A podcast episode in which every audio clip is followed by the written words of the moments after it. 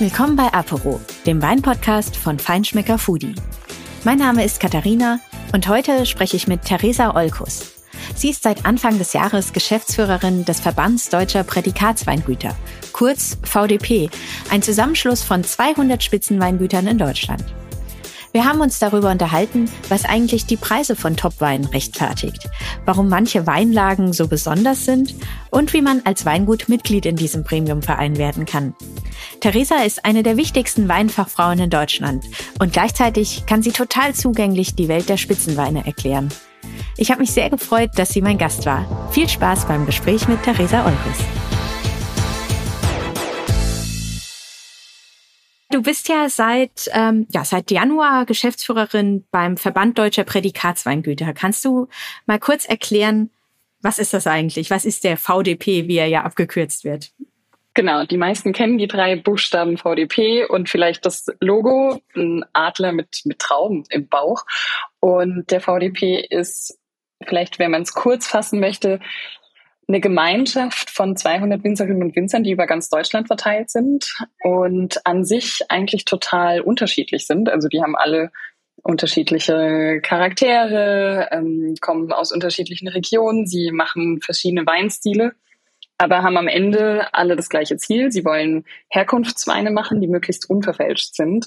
Und äh, dafür stehen sie ein und das vereint sie am Ende. Und ähm, Dafür sind sie Mitglied im VDP, weil sie sich eben darum bemühen und mit auch die besten Weinberge in Deutschland bewirtschaften, dort äh, großartige Weine machen und ja, alle den Anspruch haben, mit zu den besten Weinen zu gehören, die in der Welt gemacht werden. Und ähm, das finde ich großartig. Deswegen freue ich mich, dass ich das machen darf. Ähm, du hast gerade den Begriff Herkunftsweine genannt. Ja. Was, wie würdest du denn, also was ist ein Herkunftswein oder was unterscheidet den vielleicht von anderen Weinen? Mir geht es immer wieder so, dass mir schon häufig auffällt, wie ähm, inzwischen ist es ja wirklich nicht mehr schwer, einen guten Wein zu machen, sage ich jetzt mal. Oder sagen wir vielleicht einen sauberen Wein. Also es gibt inzwischen eben extrem viele Techniken, es gibt ähm, viele Möglichkeiten, da relativ einfach einen sauberen, guten Wein zu machen. Aber ähm, das heißt noch nicht, dass er deswegen zeigt, woher er kommt, wo er gewachsen ist. Und das macht ihn am Ende für mich einzigartig, wenn man das tatsächlich merken kann, wenn man es schmeckt, wenn man tatsächlich darauf zurückgehen kann. Ähm, und sich erklären kann, warum er jetzt genauso schmeckt und ähm, ablesen kann, woher er kommt. Und ähm, das geht eben nur, wenn es ein entsprechender Boden ist. Das heißt, wenn ich jetzt entsprechendes Gestein habe, ähm, wenn ich das perfekte Terroir habe, wenn äh, die Hangneigung entsprechend ist, wer weiß, welches Gewässer, welche Wälder in der Nähe sind, ähm, was diesen Ort eben besonders macht. Und ähm, das braucht eben auch die Winzerinnen und Winzer, die das dann perfekt herausarbeiten, vor allem Weinberg. Mhm. Und das braucht eben sehr viel Zeit und sehr viel Energie und Kraft. Also wenn man sich jetzt nur mal so eine mosellanische Lage vorstellt oder wenn man sich manche Felsengärten in Württemberg anguckt, dann ähm, braucht es wirklich extra Effort. Und deswegen kann es gar nicht sein, dass dann ähm, das häufig ja auch zu einem relativ niedrigen Preis mhm. man das alles erwarten kann. Und das braucht diese Wertigkeit. Und deswegen unterscheidet ein Herkunftswein schon nochmal wesentlich für mich den, ich sag jetzt mal, ganz normalen, durchschnittlichen, konventionellen Wein, der sicherlich auch seine Berechtigung hat ähm, und auch gut funktioniert, aber ähm, wo, glaube ich, der Gedanke nochmal ein anderer ist. Also es geht so ein bisschen auch um Unverwechselbarkeit und um Absolut. Genau, mhm. wenn ich jetzt zum Beispiel, ähm, ich habe fünf Jahre in Stuttgart studiert, in der Nähe ist zum Beispiel der Pulvermecher. Ähm, da das ist eine Lage. Auch, genau, mhm. das ist eine Lage ähm, äh, im Remstal und ähm, das ist einfach unvergleichbar, äh, wenn ich weiß, dass es dann äh, zum Beispiel Kieselsandstein, Buntsandstein dort ähm, die Weine schmecken einfach nochmal anders. Man merkt das denen mhm. an. Und ähm, das Wegen arbeiten das unsere Winzerinnen und Winzer eben so stark mhm. heraus. Mhm. Ja, du hast ja gesagt, quasi, das ist das, was eure Mitglieder ein, also sie stehen quasi für diesen, mhm. diese, diese herkunftsgeprägten Weine. Mhm. Aber kann man denn jetzt einfach Mitglied werden? Also wenn ich jetzt sage, ja, das klingt gut, ähm, ich mache auch Weine, die von der Herkunft geprägt sind, kann ich jetzt ja, einfach Mitglied ja, werden? Kann stimmt, ich mich bei euch anmelden? Wär, Oder muss man gefragt werden? Ähm, weil es sind ja nur 200. Das ist ja ähm, recht Richtig. Äh, exklusiv. Genau, wir sind im Moment exakt 200. Ähm, das ist seit Dezember so. Dort hatten wir ein neues Mitglied, das Weingut Knewitz in Rheinhessen. Und es ist tatsächlich ein relativ dynamisches, äh, eine dynamische Zahl. Also wir haben jetzt lustigerweise sogar auf unserer Website angepasst, dass es nicht immer die exakte Zahl heißt, sondern es heißt rund 200 Weingüter, weil wir sonst in jedem kleinsten Text das immer abändern müssten, weil es sich eben doch ständig verändert, muss man sagen. Und ähm, ich kann dir auch mal eine Zahl sagen, die das relativ gut verdeutlicht. Es gab nämlich bis 1990 ähm, waren es 160 Weingüter und bis 2020 hatten wir davon 130 Zugänge, aber eben auch 90 Abgänge. Und mhm. ähm, das zeigt doch recht deutlich, dass diese Zahl sich am Ende vielleicht gar nie so riesig immer verändert hat. Natürlich wurde man klein mhm. gegründet 1910, aber dadurch, dass es eben doch jedes Jahr, sagen wir vielleicht so eins bis zwei Neuzugänge sind, aber eben auch eins bis zwei Weingüter oder ähm, also wie gesagt, kann auch mal mehr, mal weniger sein, die tendenziell wegfallen, ähm, verändert sich diese Zahl ständig. Und ich kann so viel verraten, dass sie sich dieses Jahr auch wieder verändern wird, was natürlich klar ist. Aber ähm, genau, am Ende, du meintest ja auch, wie man reinkommt. Also tatsächlich wird man gefragt. Genau, also man kann sich jetzt nicht einfach, man kann jetzt nicht einfach sagen, oh, ich will auch mitmachen ähm, und nee, schicke genau. euch eine Bewerbung als Weingut. Ähm, das nicht. Ähm, ich glaube schon, dass man irgendwie auf sich aufmerksam machen kann oder dass eben Leute äh, in den Regionen auf so ein Weingut aufmerksam werden. Ähm, es ist so, dass die Aufnahme in den Regionen passiert. Also wir haben ähm, elf verschiedene Regionalverbände. Äh, jetzt zum Beispiel ein VDP Franken, ein VDP Rheinhessen, VDP Rheingau, VDP Mosel und so weiter und so fort. Und die kümmern sich um ähm, ihre regionalen Mitglieder und eben auch um die Neuaufnahmen. Und äh, wenn man dann jemanden entdeckt, der sehr spannend ist und der über längere Jahre eben entsprechendes Potenzial gezeigt hat und ähm, der gut vor allem zu einem passt. Also dieses Weingut muss im Besitz bester Lagen sein. Sie müssen sich um diesen Herkunftsgedanken, von dem wir gerade gesprochen haben, extrem bemühen. Ähm, und dann geht man irgendwann auf die zu und fragt sie natürlich erstmal, ob sie überhaupt ähm, Mitglied werden möchten. Und ähm, dann wird auch schon, beziehungsweise davor wird eigentlich häufiger auch mal, es gibt ja immer regionale Verkostungen auch, also da passiert es auch, dass einfach mal Dinge blind mitverkostet werden, mhm. ähm, einfach mal um zu prüfen, wie das zwischen den anderen steht. Und wenn das äh, von der Qualitativ, äh, also wenn es von der Qualita Qualität ähm, sehr gut ist und wenn es vom, ich sag jetzt einfach mal vom Spirit her passt, das ist bei so einem, am Ende sind wir ja auch ein Verein, ist das, finde ich, auch sehr wichtig dann, äh, wie gesagt, geht man auf das Weingut zu. Aber selbst kann man sich eigentlich nicht, ähm, man kann sich die Mitgliedschaft weder, ähm, weiß nicht, erkaufen, noch kann man sich um sie bewerben. Also man kann sie tatsächlich nicht erwerben oder sich bewerben, sondern äh, mhm man, es kommt dann irgendwann jemand und. Ah, das heißt, ihr habt schon so eine permanente Watchlist ähm, von so ja. Kandidaten, die ihr irgendwie interessant findet, wo ihr denkt, oh, das ist irgendwie auch ein sehr guter Betrieb und dann, dann guckt ihr einfach so ein bisschen, also beobachtet ihr die einfach so eine Zeit lang und genau, ähm, also ob die, die Qualität bleibt, stimmt. Genau, die, so genauso wie wir natürlich ähm, äh, intern das kontrollieren und über entsprechende Betriebsprüfungen gewährleisten wollen, dass diese Qualität eben bleibend ist. Ähm, checkt man das auch bei den potenziellen Neumitgliedern. Also mhm. äh, genau, diese Watchlists gibt's in den Regionen und ähm, finde ich sehr spannend, weil ähm, das einfach ja, es ist eine Offenheit auch, ne, dass man sich nicht verschließt gegenüber Neuem, sondern dass man stetig ähm, sich umguckt und auf der Suche ist und jedes einzelne Mitglied ja auch immer wieder was mitbringt in den Verband. Also jeder trägt zu so seinen Teil dazu bei und deswegen dürfen die auch sehr bunt sein und sehr unterschiedlich und das dürfen charakterstarke ähm, Individualistinnen und Individualisten sein. Wie gesagt, solange sie alle diesen selben Anspruch haben und diese Motivation.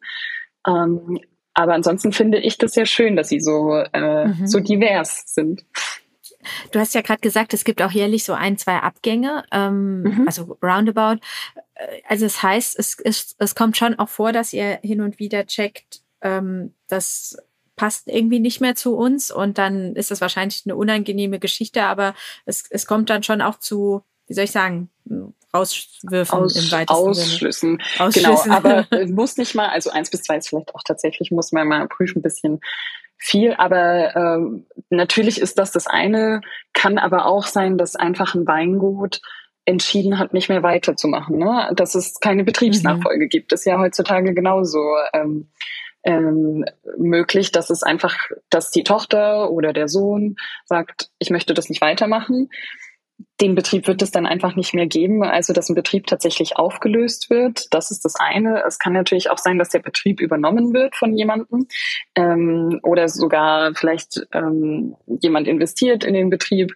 Dann äh, steht es schon nochmal unter besondere Beobachtung und äh, wird nicht automatisch weitergegeben, weißt du? Also wenn das Weingut weitergegeben mhm. wird, wird nicht die Mitgliedschaft automatisch weitergegeben. Mhm. mhm. Und ähm, dann kann es eben auch sein, dass, dass die Mitgliedschaft, äh, Mitgliedschaft beendet wird.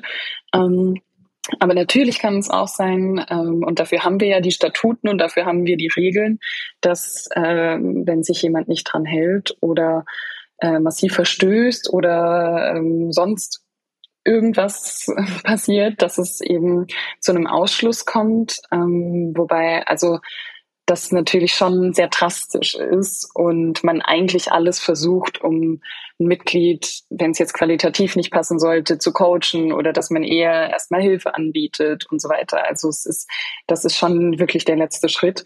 Ähm, ja, natürlich kann es auch einfach sein, wenn man zurückguckt, dass man gewisse Schritte, wie sich, dich, äh, wie sich der Verband weiterentwickelt, nicht mitgehen möchte. Also mhm, wir mhm. haben uns ja irgendwann auch mal entschlossen, ähm, Prädikatsweine nicht mehr trocken äh, zu machen. Also sprich, dass ein Prädikatswein automatisch nicht trocken ist und dass man damit ähm, die trockenen Prädikate verloren hat. Ähm, und wenn man solche konsequenten Schritte nicht mitgehen kann, dann ähm, kann es auch sein, dass ein Mitglied von sich aus sagt, nein, das, das kann ich, das möchte ich nicht mitgehen.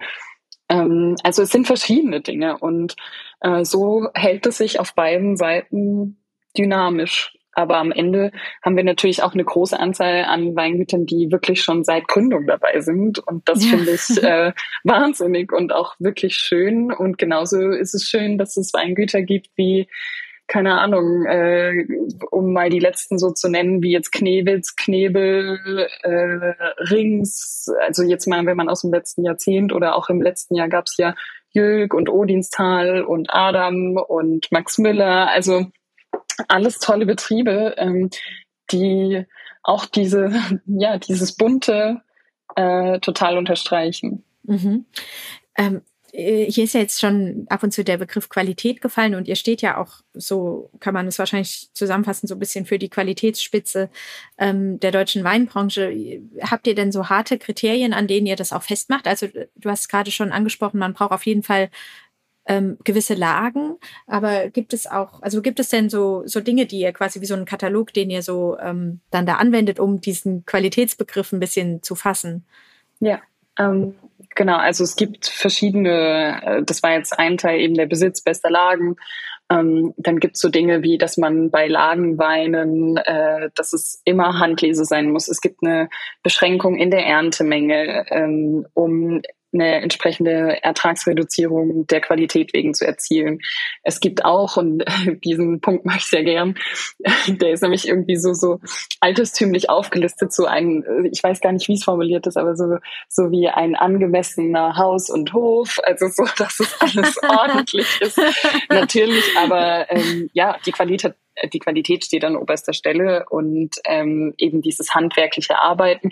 Wir wünschen uns auch, dass ein Betrieb sich um die Ausbildung bemüht, sprich um den Nachwuchs, also dass äh, Leute wirklich sich darum kümmern, dass auch neue Winzerinnen und Winzer nachkommen und wirkliche, ich sage jetzt mal, Talentschmieden sind ähm, und alle tragen das Vereinszeichen auf der Flasche oder eben ähm, auf dem Etikett oder an der Kapsel.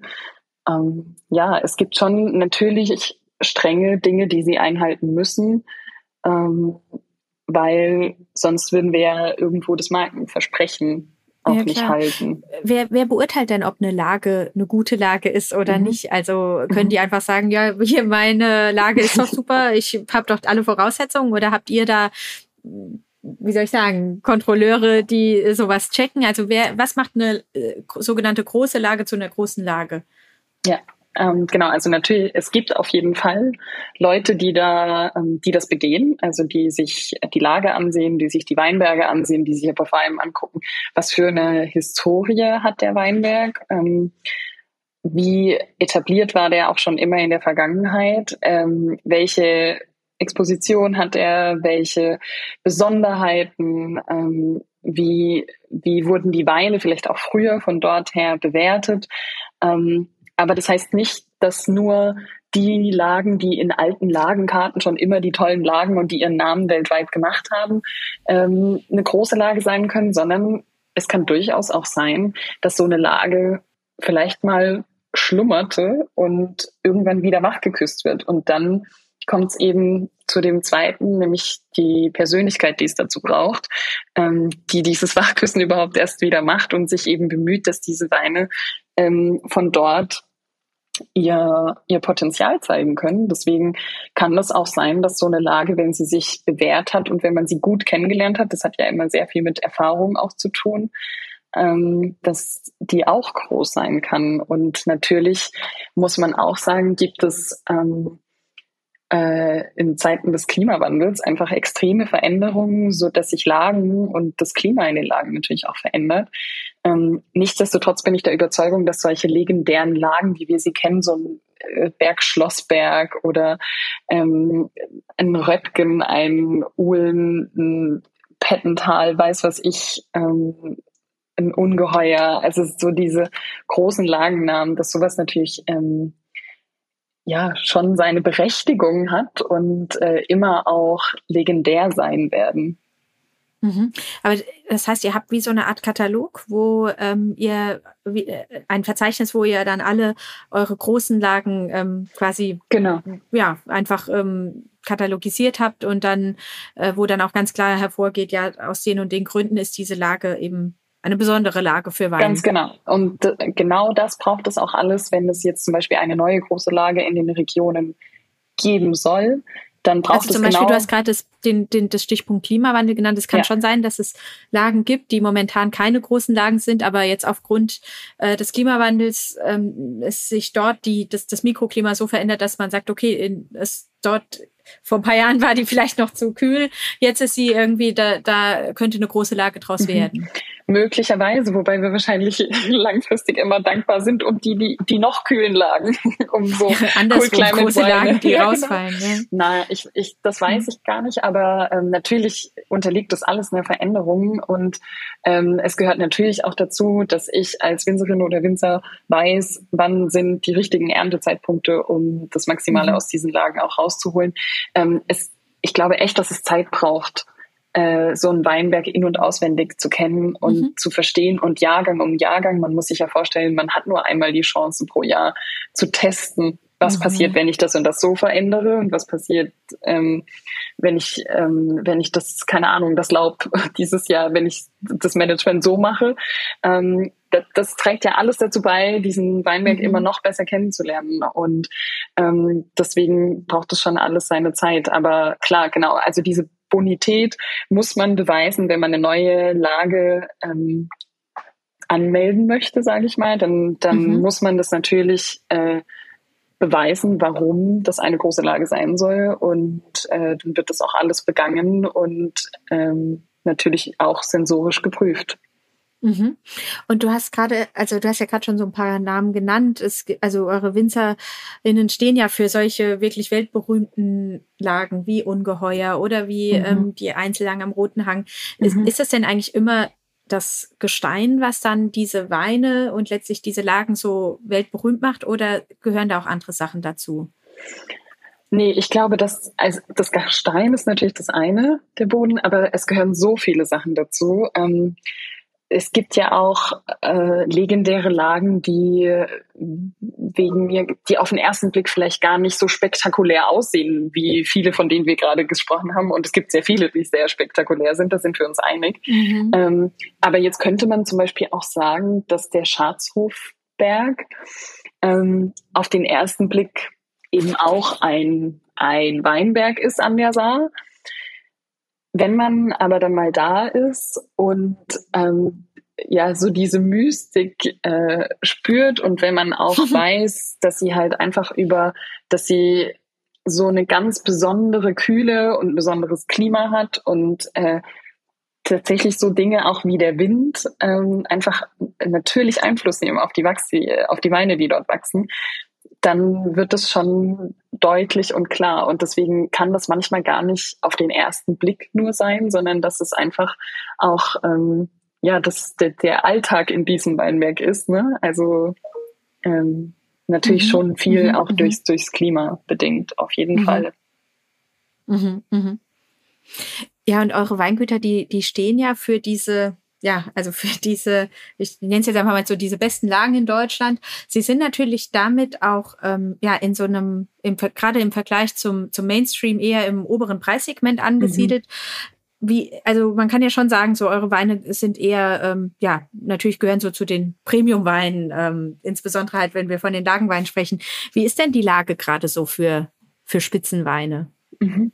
Ähm, ist es eher schwer, also ist es eher schwer, schwer Premium zu sein oder ist es eher leichter? Ach, ähm, ich, wie soll ich sagen, vielleicht, ähm, weil wir jetzt gerade kürzlich erst, wir machen einmal im Jahr so eine ähm, tatsächliche Wirtschaftsabfrage bei unseren Winzern, um einfach äh, festzustellen, wie entwickelt sich ähm, das Ganze auch wirtschaftlich, was beschäftigt euch momentan, und so weiter und so fort. Natürlich auch wollten wir damit viel rausfinden, wie hat sich Corona ausgewirkt. Ähm, da können wir gleich auch noch mal ein bisschen drauf eingehen. Also insgesamt ist es so, dass ähm, wir unsere Weine ja in vier Stufen gliedern, sprich wir fangen unten mit der Basis an Gutswein, dann kommen die Ortsweine, dann die erste Lage Weine, dann die große Lage Weine. Und ganz oben steht sozusagen ähm, genau die Spitze der großen Lagen. Das kann dann entweder ein ganz toller Prädikatswein sein, ähm, was eine Rarität, oder es kann eben der trockene Wein, das große Gewächs sein. Und da ähm, ja, gibt es natürlich eine entsprechende Preisstaffelung. Wir wollen auch, dass es, ähm, dass ein Gutswein so, ähm, ich sag jetzt mal, dass das natürlich schon sicherlich, ich, was kostet der deutsche Durchschnitts? Äh, ich glaube, liegt jetzt beim Liter bei 3,12 Euro oder irgendwie sowas ähnliches. Da liegen wir natürlich deutlich drüber, das stimmt schon.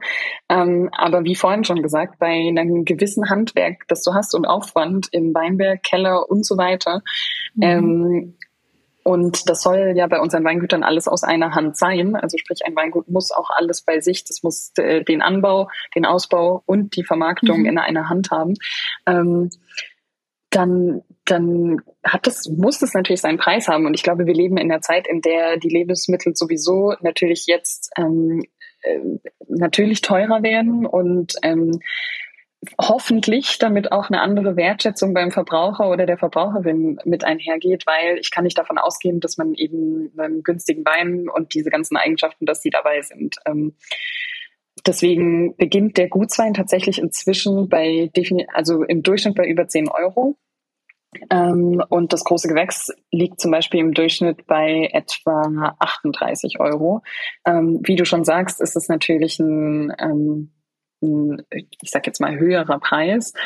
Ähm, und dennoch glaube ich, dass es sich auch noch weiterentwickeln wird. Wie gesagt, unter dem Aspekt, dass, dass sich sowieso gerade die Lebensmittelpreise verändern und dass es halt auch irgendwo seinen Preis haben muss. Ähm, Corona hat insofern was verändert, dass wir gemerkt haben, dass der Run auf, ähm, auf Lagenweine vor allem, auf auch Premiumweine, ähm, schon vom Gefühl her größer geworden ist. Äh, wir haben, wir hören immer wieder von Winzerinnen und Winzern, dass die Subskription, sprich so eine Vorreservierung von äh, mhm. ersten oder großen Gewächsen, dass das ähm, immer schneller passiert, also dass die Weine schneller ausverkauft sind. Wir haben auch das Gefühl, dass die Versteigerungen, also wir haben tatsächlich äh, dreimal im Jahr eine Versteigerung, wo Weine tatsächlich unter den Hammer kommen und ähm, in der ganzen Welt versteigert werden, dass auch das zunimmt. Ähm, ja, aber insgesamt kann man natürlich auch sagen, äh, vielleicht war es während Corona auch super attraktiv, ähm, Wein in den LEH zu verkaufen, weil dort die Leute einfach waren und sie konnten nicht in die Gastronomie und sie konnten ähm, nicht viel reisen und unterwegs sein. Wir sind tendenziell mhm. auch ein Verband, der re relativ hohen, mit früher einem Viertel ähm, Exportanteil hat. Also gerade viele Weingüter mhm. an der Mosel exportieren sehr viel ins Ausland.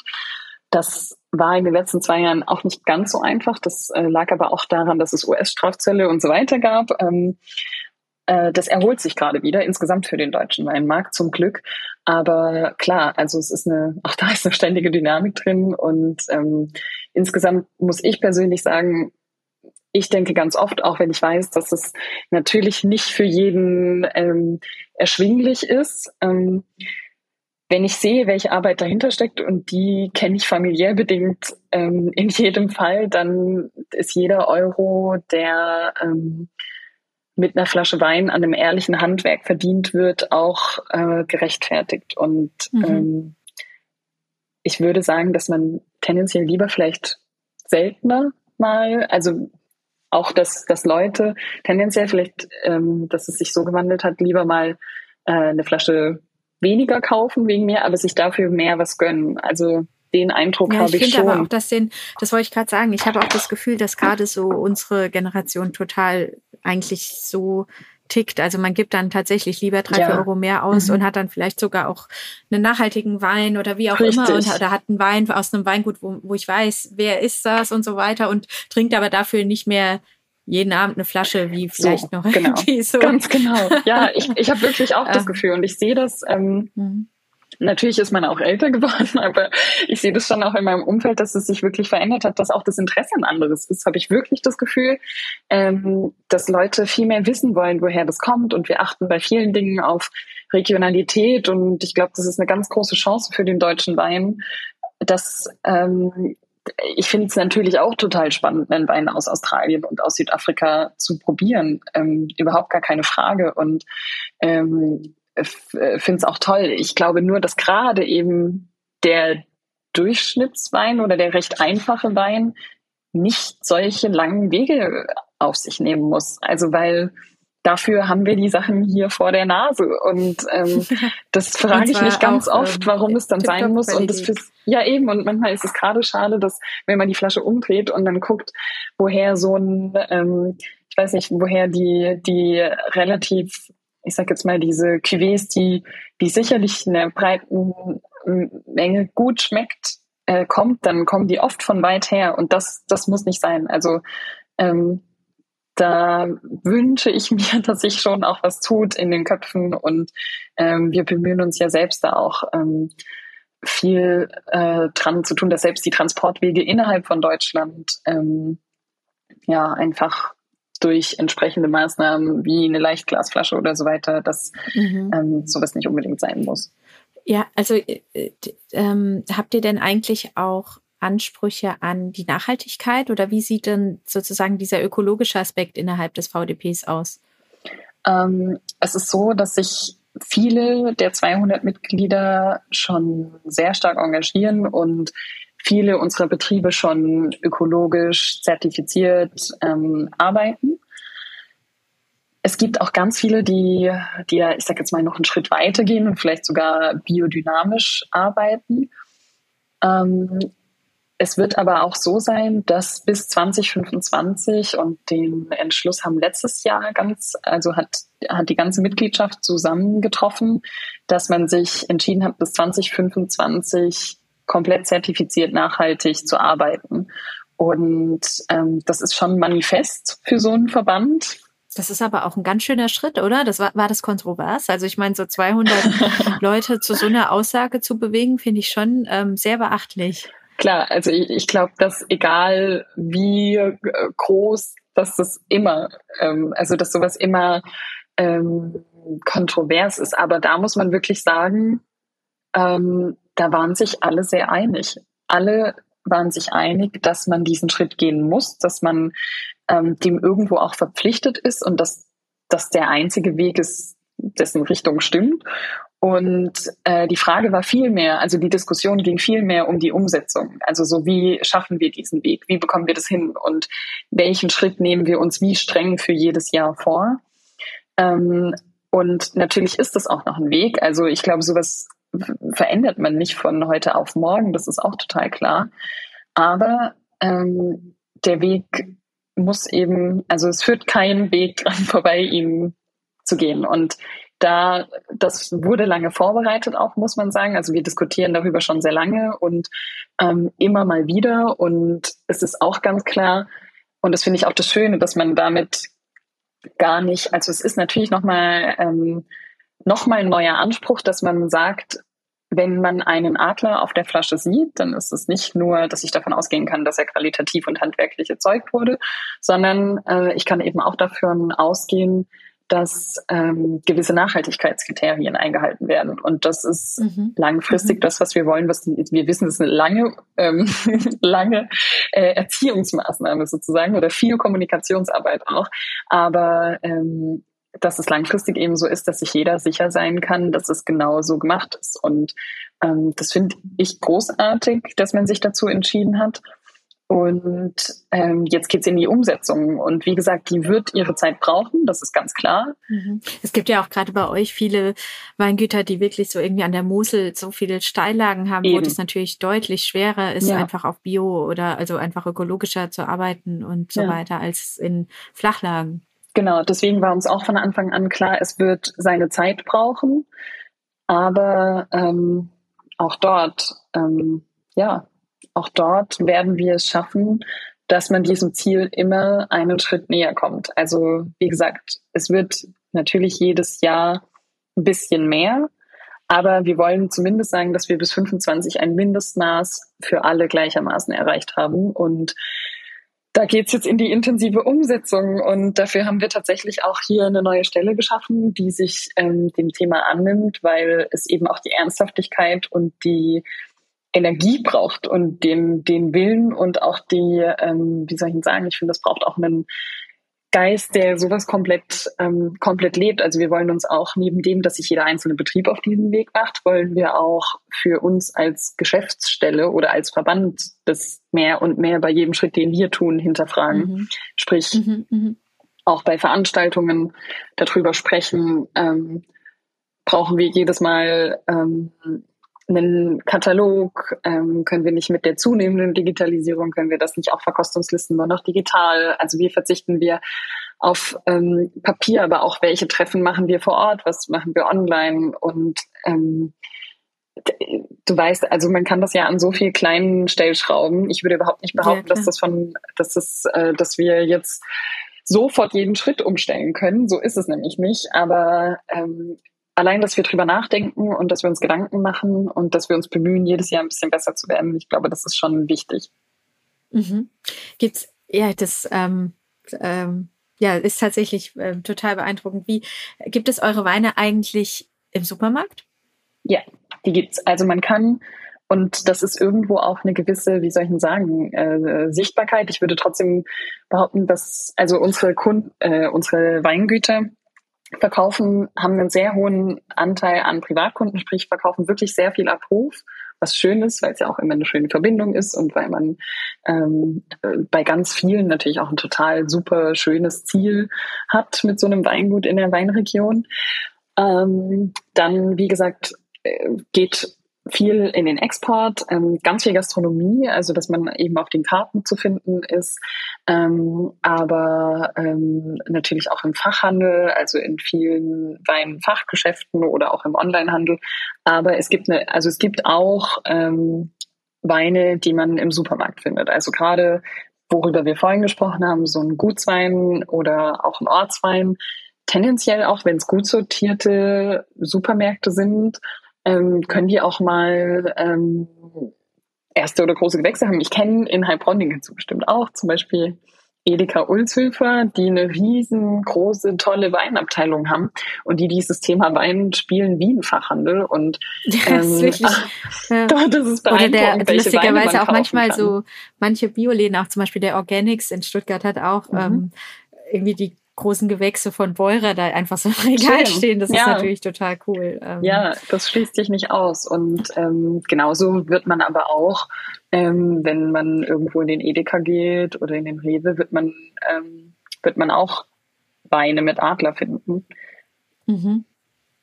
Das sind wahrscheinlich auch dann genau die Weingüter, die es ein bisschen ähm, leichter durch die Corona-Zeit ähm, geschafft haben, oder? Wenn dann die Gastro weggebrochen ist in der Zeit und der Export so mhm. ein bisschen gewackelt hat und so, dann war wahrscheinlich wirklich die gesegnet, die da, die da sich sehr breit aufgestellt haben, was den Vertrieb angeht. Genau, ich glaube auch, dass der, der Kanal eben entscheidend war oder wie man aufgestellt ist, ähm, wie unterschiedlich.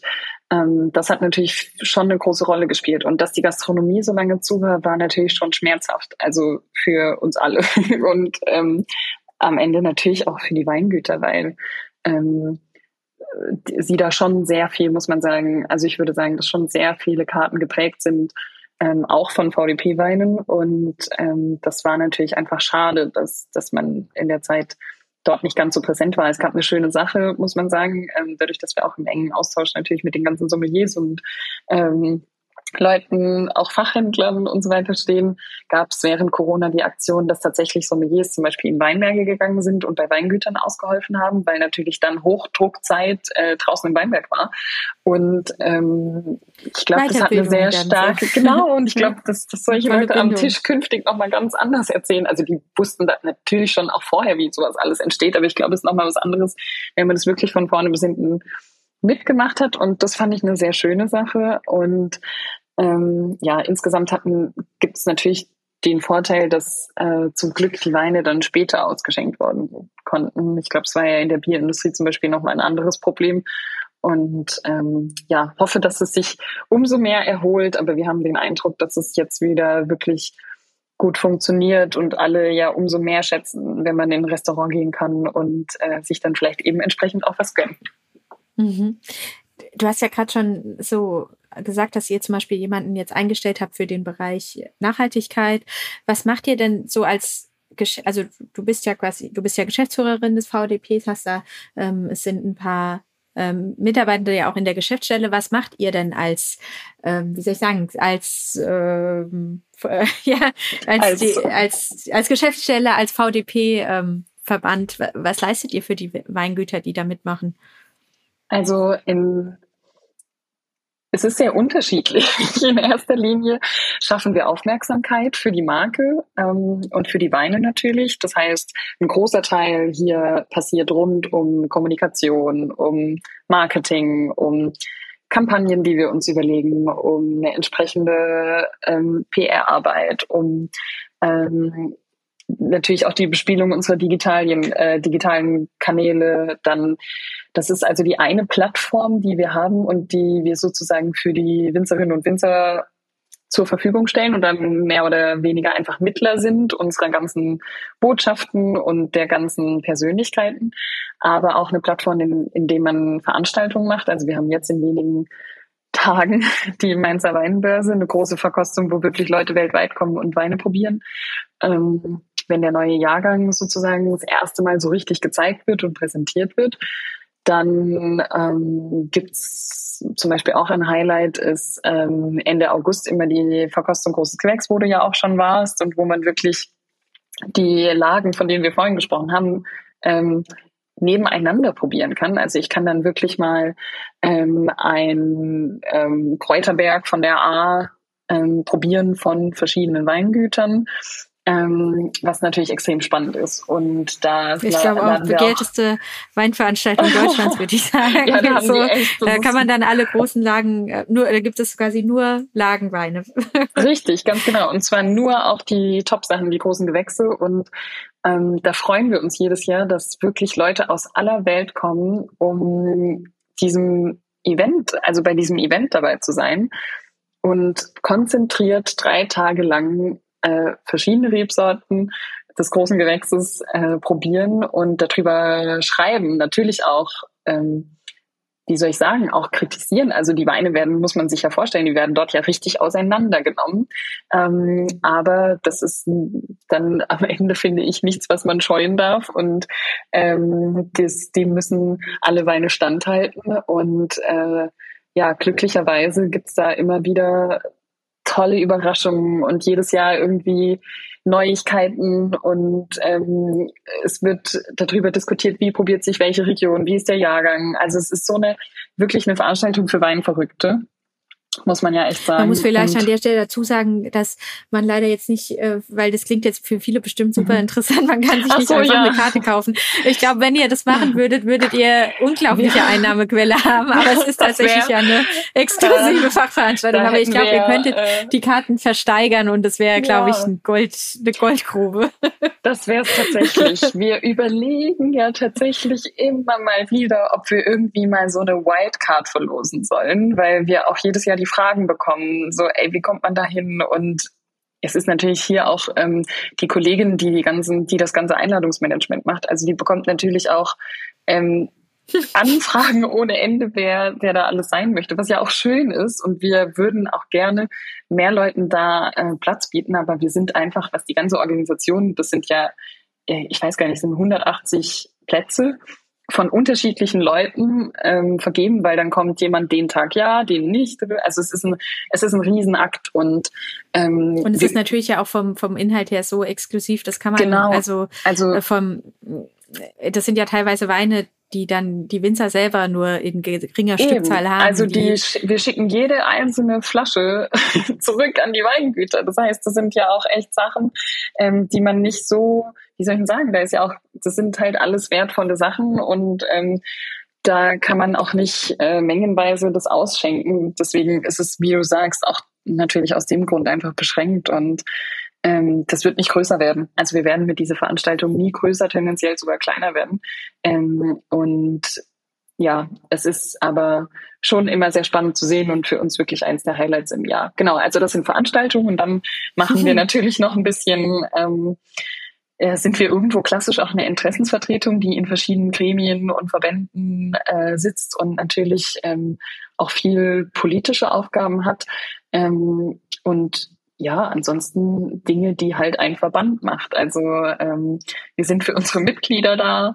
Äh, wir, wir haben natürlich Entscheidungsprozesse intern. Wir wollen uns immer wieder weiterbilden. Das heißt, Mitglieder haben auch Möglichkeit, dass wir irgendwelche beispielsweise irgendwelche Schulungen anbieten. Ähm, oder jetzt gerade zum Beispiel steht sehr im Fokus das Thema Sekt, wo wir gerade extrem viel arbeiten, dran arbeiten und uns immer mehr und immer tiefer reinhängen wollen ähm, in dieses doch auch sehr, äh, wie soll ich sagen, schon auch Thema, was irgendwie sehr viel Erfahrung und Wissen braucht. Und Klar. das soll auch eine Wissensweitergabe unter den Mitgliedern sein. Und ähm, ja, wo wirklich auch, wir hatten jetzt vor kurzem ersten Sekt-Grundwein-Workshop, wo quasi Mitglieder ihren Grundwein mitbringen können. Und dann haben so ein paar Koryphäen, die bekanntlich eben schon sehr, sehr gute Schaumweine machen, haben dann das probiert und ähm, einfach mal mit den Leuten drüber gesprochen, was man alles machen kann und ähm, wie sich das probiert und was Möglichkeiten sind. Und ähm, das finde ich so schön, weil das zeigt am Ende halt, dass es eine Gemeinschaft ist, die füreinander da ist und die ähm, nicht scheu ist, jemand anderem Wissen weiterzugeben. Die, diese Gemeinschaft ist ja aber auch, hast du ja ganz am Anfang schon gesagt, so extrem heterogen. Also wir mhm. haben ja teilweise ja Betriebe, die zu den größten Deutschlands irgendwie gehören und gleichzeitig dann aber auch wirklich so Mini-Weingüter. Wie bekommt man, also wie diplomatisch muss man eigentlich sein? Weil die haben ja auch alle irgendwie unterschiedliche Interessen.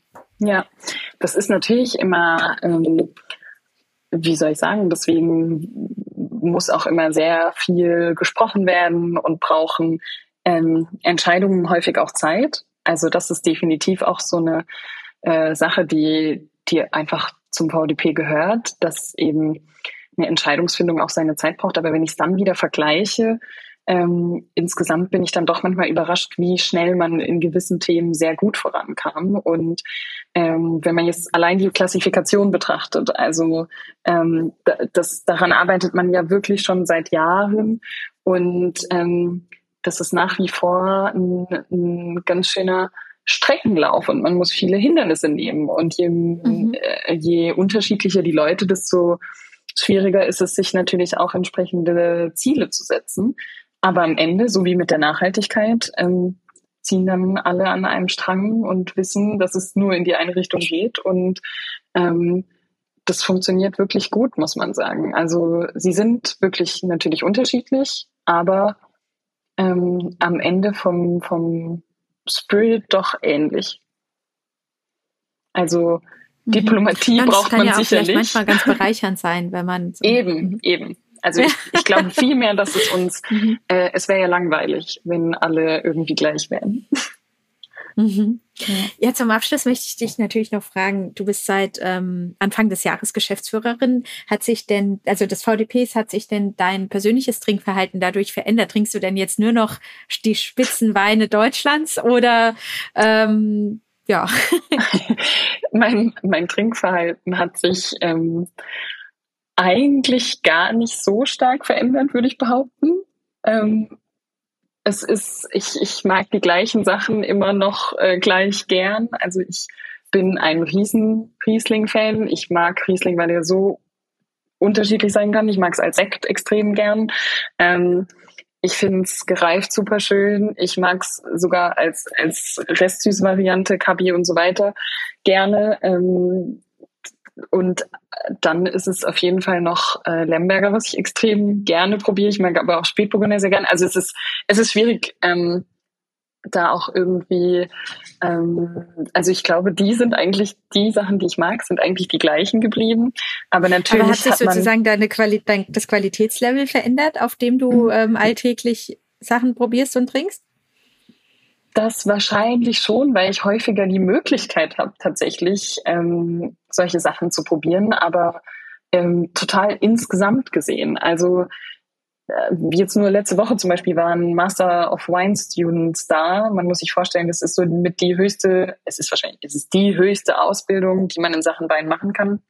Das sind absolute Profis und Fachleute, die wirklich die schwierigste Prüfung auf sich nehmen in der Weinwelt weltweit. Und die hatten, dann gab es einen Abend zum Beispiel mit Bring Your Own Bottle, wo jeder aus der ganzen Welt irgendwas mitbringen konnte, was, ähm, was er einfach gerne trinkt. Und da kam, da lässt sich natürlich auch keine Lumpen, wie du dir vorstellen kannst. Und dann kamen da Sachen mhm. auf den Tisch, die ich einfach, muss ich sagen, nie ähm, sonst pff, ich meine, ich, ich bin ja jetzt auch erst seit zweieinhalb Jahren oder drei Jahren mit dem Studium fertig, ähm, die ich da früher nie probiert hätte, wo ich gar nicht die Chance gehabt hätte. Oder wenn ich auf einer, also ich bin schon oft ehrfürchtig, wenn du das meinst, ähm, bei so einer Versteigerungsvorprobe. Und wahrscheinlich auch, auch gern, gesehene, ist gern gesehener Gast auf Partys wahrscheinlich auch. weil du immer die guten Sachen mitbringst. Hm, das äh, hoffe ich, aber ich, das heißt gar nicht, dass ich auf der Party dann nicht trinken würde, was ich noch nicht kenne oder so. Ähm, da würde ich sagen, bin ich nicht weniger offen geworden. Also es hat nicht, es ist nicht so geworden, dass ich deswegen gar nichts anderes mehr trinke. So ist es auf gar keinen Fall. Es ist ja auch immer spannend, alles Mögliche zu probieren. Aber ich muss natürlich schon sagen, dass der Zugang ähm, für mich nochmal ein ganz anderer ist und der aber auch hochspannend ist und ich es auch für wichtig halte, dass man immer ähm, neben, ja, dass man erstens finde ich es wirklich wichtig, die Weine unserer Mitglieder zu kennen.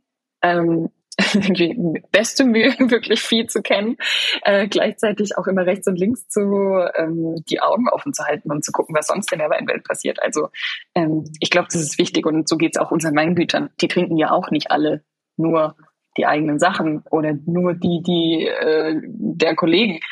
Ähm, wenn es auch sehr schön ist und ähm, ich sagen muss, dass wir zum Beispiel, wir hatten vor ein, zwei Jahren oder so, hatten wir eine Weihnachtsaktion, wo wir die Leute haben wichteln lassen untereinander, die Weingüter. Ähm, oder wo wir an Ostern mal gefragt haben, was trinkt ihr denn? Und dann haben alle irgendwas aus ihrem Keller geholt und gezeigt, was sie noch von Kollegen von vor Jahren im Keller haben. Und das finde ich einfach schön. Das zeigt, dass sie halt einfach eine Verbindung untereinander haben. Und ja, deswegen bin ich sehr happy, äh, Teil davon zu sein und ähm, ja, das zu probieren. Ja, vielen Dank für die tollen Einblicke. Klingt nach einem Gerne. Traumjob, muss man echt so sagen. Und ähm, hat total Lust gemacht, ein bisschen zu stöbern, wer bei euch, also mal ein bisschen durch die Mitglieder zu stöbern. Die mhm. findet man ja zum Glück bei euch alle auf der Homepage. Genau, man kann und man kann sie alle besuchen. Das ist wirklich das Schöne. Und wenn es ein Ziel gibt, dann ist es wirklich, alle mal besucht zu haben. Zum Glück ähm, habe ich das mit meinen Eltern schon immer viel gemacht oder eben auch ähm, als, als ich jünger war. Aber äh, es sind noch bei weitem nicht alle und ich hoffe, dass das Jahr für Jahr ähm, ja, dass ich immer mehr abstreichen kann, sozusagen, wo man irgendwo mal war, weil das ist halt immer das Besonderste, wenn man irgendwo mal vor Ort war. Ja. Vielen Dank, Theresa, für deine Danke, Zeit. Danke, Katharina. Danke dir. Dankeschön. Das war Foodie Apero und ich freue mich, dass ihr zugehört habt. Wenn ihr mögt, hinterlasst uns gerne euer Feedback oder schickt mir eure Fragen auf Instagram. Ansonsten findet ihr auch viele weitere Themen rund um Genuss und Wein in unserem gedruckten Foodie-Magazin. Bis zum nächsten Mal.